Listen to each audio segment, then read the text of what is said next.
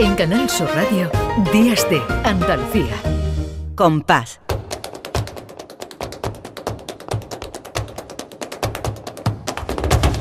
Compás. Y después, Gloria.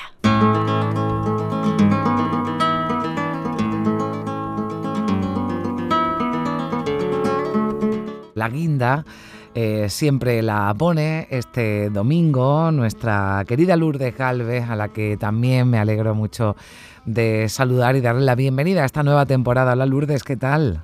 Hola Carmen, pues bueno, encantada. Venimos con las pilas cargadas mm. y, vamos a empezar. Hoy vamos a empezar fuerte, ¿eh? Hoy vamos a empezar bien, hombre. ¿Verdad que sí? Yo creo que sí. Que no, no, para este, los comienzos de las temporadas siempre tienen que, venir eh, cargados de, buenas intenciones y, nosotros creo que, ¿verdad, Lourdes, con, esta, con este invitado que vamos a, tener hoy y que tiene muy buenas intenciones y muchos proyectos y muchas ganas, eh, pues nos va, nos va a servir también para, que, para darnos ganas y para darnos fuerzas para, para esta nueva temporada. Creo que ya nos escucha eh, bueno, vamos a saludarlo enseguida. Si te parece, eh, Lourdes, bueno, pues lo, lo, introduces un poquito a nuestro invitado que, está, que estamos pues, a punto de saludar. Claro que sí, hoy tenemos a Cristóbal Ortega, director del Instituto Andaluz de Flamenco, que bueno, pues desde que está al frente del mismo, pues tiene un compromiso con el flamenco,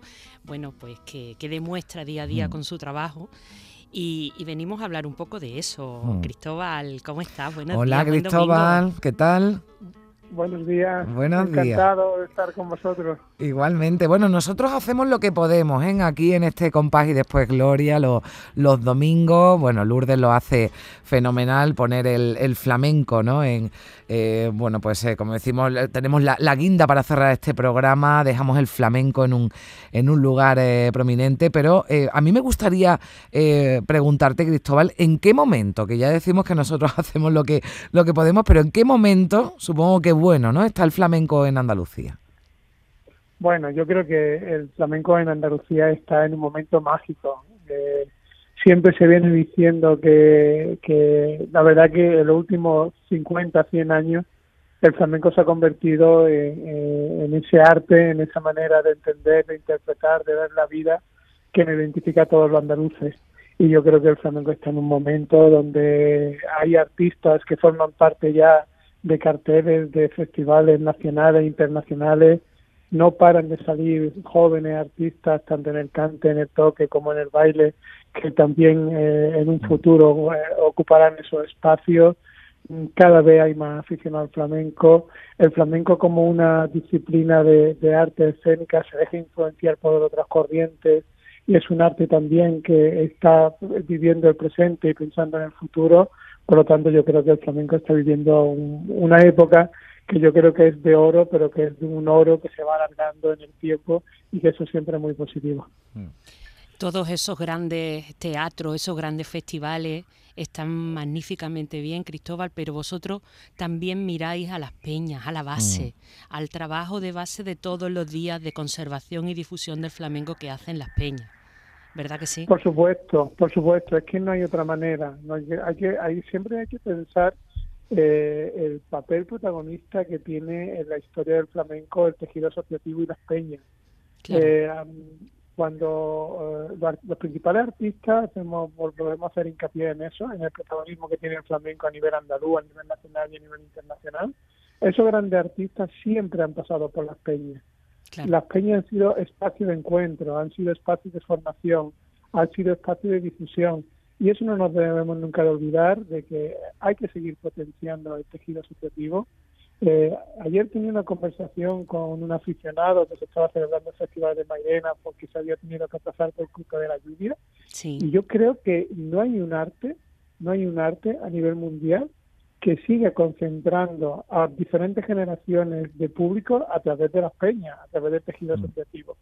No hay un espacio para escuchar ópera de, de, un grupo reducido de personas, no hay un espacio para, sino que el flamenco es tan peculiar, es tan particular, que ese tejido asociativo, ese punto de encuentro en esos espacios tan singulares, donde disfrutas del cante, del toque del baile desde la cercanía, donde siguen siendo cantera, donde se ve que hay una regeneración, en la toma de decisiones, en las organizaciones de las peñas, etcétera, etcétera. Yo creo que es un, un trabajo que tenemos que seguir haciendo porque es la base de nuestro flamenco. Mm. Sí es verdad que en algunos espacios eh, o en algunos municipios hay un envejecimiento de, este sector eh, peñístico, pero yo creo que tenemos que diseñar políticas culturales de flamenco entre todos para que haya esa regeneración y las peñas sigan teniendo ese protagonismo que han tenido a lo largo de la historia. Lourdes, yo estoy encantada de escuchar a Cristóbal Ortega, pero estoy echando un poquito de menos la música.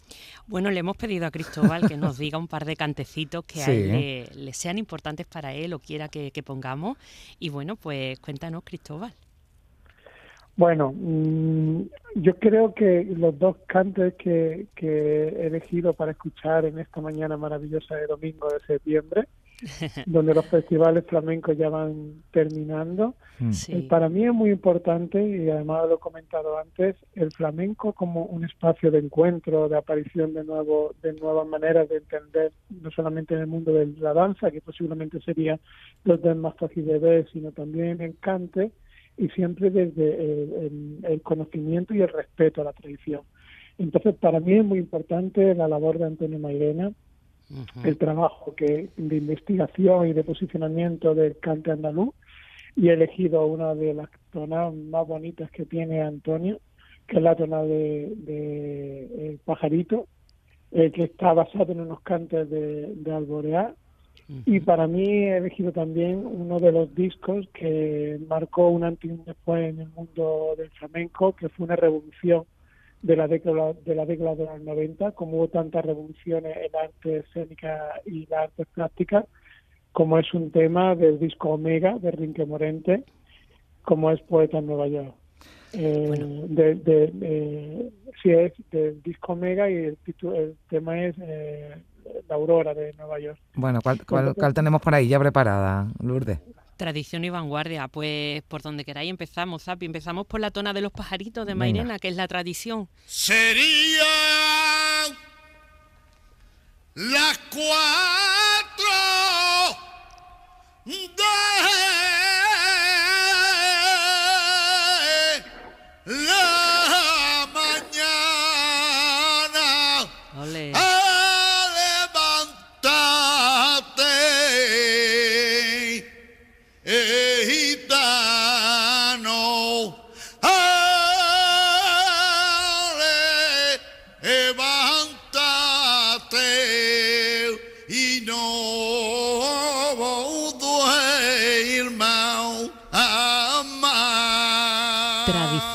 pero además tradición ancestral. Esto es mm. duro, no tiene guitarras, de los primitivos cantes que empezaron a, cantarse eh, sin guitarra, sin acompañamiento. Muchas veces eran eh, cantos agrícolas, otras veces mm. eran, eran quejas, eran llantos, eran penas que habían pasado y que las espiaban cantando. Esos cantos del campo que hemos traído muchas cantes del campo que hemos traído muchas veces, ¿verdad? Sí, ¿Verdad? Pero, pero, sí, pero no me digáis, no, me, me tenéis que dar la razón ahora que hay tanta discusión entre qué es flamenco y qué no es flamenco, que estos cantos, cantos por de Mairena, es lo más vanguardista que se puede escuchar mm. hoy. Bueno, me parece una visión estupenda, Cristóbal. Mm. Claro que sí. y, bueno, de, la tradición pasamos a la vanguardia, a la ruptura de Morente, que ya es un histórico y un clásico también, pero que no deja de ser eh, abanderado de mm. esa vanguardia. La aurora de Nueva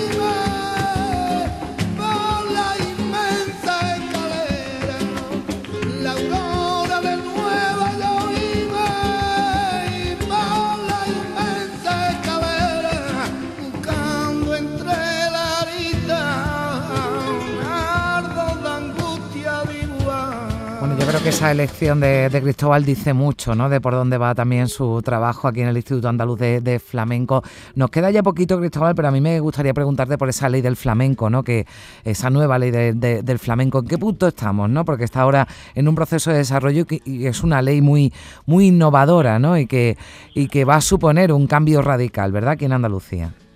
Sí, yo creo que todos los andaluces tenemos que estar muy contentos porque es eh, la primera vez eh, dentro de la cultura que se legisla sobre una materia tan específica como es el flamenco. El pasado 12 de abril ya se aprobó en, el Parlamento de Andalucía Y a partir de ahí nos queda trabajar, trabajar y trabajar. La ley del flamenco nace del consenso de todo el sector y a ese sector lo vamos a tener muy en cuenta a la hora de establecer todos los criterios que nos marca esa ley. Mm. punto importante que ya hemos puesto en marcha y que nos marca la ley con la creación de un plan estratégico del flamenco para Andalucía, que tiene que estar en vigor una vez transcurridos 18 meses desde la aprobación de la ley, que ya estamos haciendo las bases y el diagnóstico previo con el sector para que ese plan estratégico marque las líneas de política cultural de los próximos años que se tienen que marcar desde el gobierno andaluz en todo lo referente al flamenco, la creación de una comisión de asesoramiento del flamenco para todas las iniciativas que se hagan desde la Consejería de Turismo, Cultura y Deporte relacionadas con el flamenco y queremos que estén presentes artistas, profesionales, fundaciones y colectivos que trabajan día a mm. día por el flamenco. Y otra cosa también que hemos puesto en marcha y que es muy importante dentro de toda la normativa es la creación de un registro del flamenco y lo más importante de todo, que creo que es muy importante para las generaciones venideras y para que el flamenco siga conociéndose, que es la incorporación del flamenco al sistema educativo. Pues sí, sí. hay cantera, como decía al principio Cristóbal, tiene que haber cantera de, artistas y también de, de, aficionados. Lo vamos a dejar aquí, Cristóbal Ortega, director del Instituto Andaluz de Flamenco. Muchísimas gracias por acompañarnos. Lourdes, un beso enorme y te espero la próxima semana por aquí. Un placer y muchas gracias a Cristóbal por compartir con nosotros este compás de Después Gloria. Gracias. Nada. Adiós. Un placer. Un abrazo. En Canal Sur Radio, Días de Andalucía.